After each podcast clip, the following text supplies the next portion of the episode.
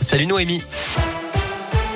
Salut Cyril, salut à tous. On jette un œil à vos conditions de circulation. Pas de grosses difficultés à vous signaler pour l'instant sur l'ensemble des routes de la région.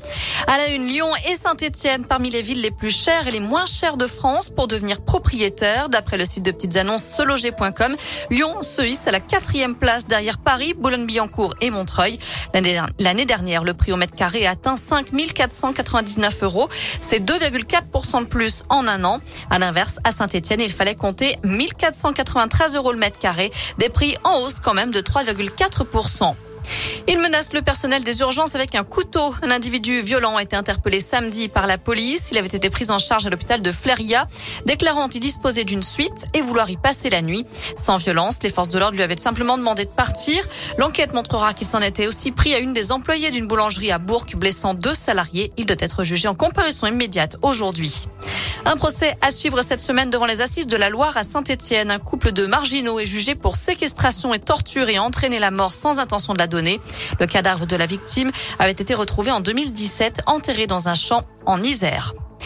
Le Lyonnais Karim Benzema cambriolé en plein match. La maison de la star du Real Madrid et de l'équipe de France a été cambriolée pendant que le joueur disputait un match contre Elche dimanche. D'après la police, il s'en est rendu compte lorsqu'il est rentré chez lui. Après la rencontre, il a découvert que tout avait été retourné dans sa maison. On ignore pour l'instant le montant du butin. Dans l'actu également, il n'y aura pas de baisse de la fiscalité sur les carburants. Bruno Le Maire exclut cette solution face à la flambée des prix à la pompe. Ce serait une contradiction avec la volonté d'accélérer la transition écologique, d'après le ministre de l'économie. À retenir aussi les suites du décès de Cédric Chouvia, ce livreur mort le 3 janvier 2020 après un contrôle de police à Paris. Une expertise médicale confirme la responsabilité des policiers. Elle met en cause des gestes d'interpellation ayant abouti à une privation très rapide d'oxygène au cerveau. Emmanuel Macron briguera-t-il un second mandat Réponse au prochain épisode. Le chef de l'État en déplacement dans la Creuse a été interrogé aujourd'hui sur une éventuelle candidature à la présidentielle. J'annoncerai ma décision en temps voulu, a répondu le président.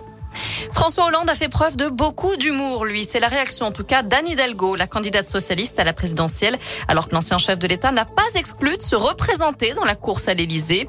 Devant des élèves d'un lycée de la région parisienne, il a indiqué hier qu'il prendrait la parole bientôt. Alors êtes-vous favorable à une candidature de François Hollande? C'est la question du jour sur radescoop.com. Attention, la France conseille à ses ressortissants de reporter leur voyage non essentiel vers l'Ukraine. Ce sont les recommandations du ministère des Affaires étrangères alors que les tensions s'intensifient entre l'Ukraine et la Russie voisine. On termine avec un mot de handball ce soir. L'équipe de France rencontre le Monténégro. C'est à 20h30. Voilà pour l'actu. Côté météo cet après-midi, on a encore de belles éclaircies dans la région. Merci.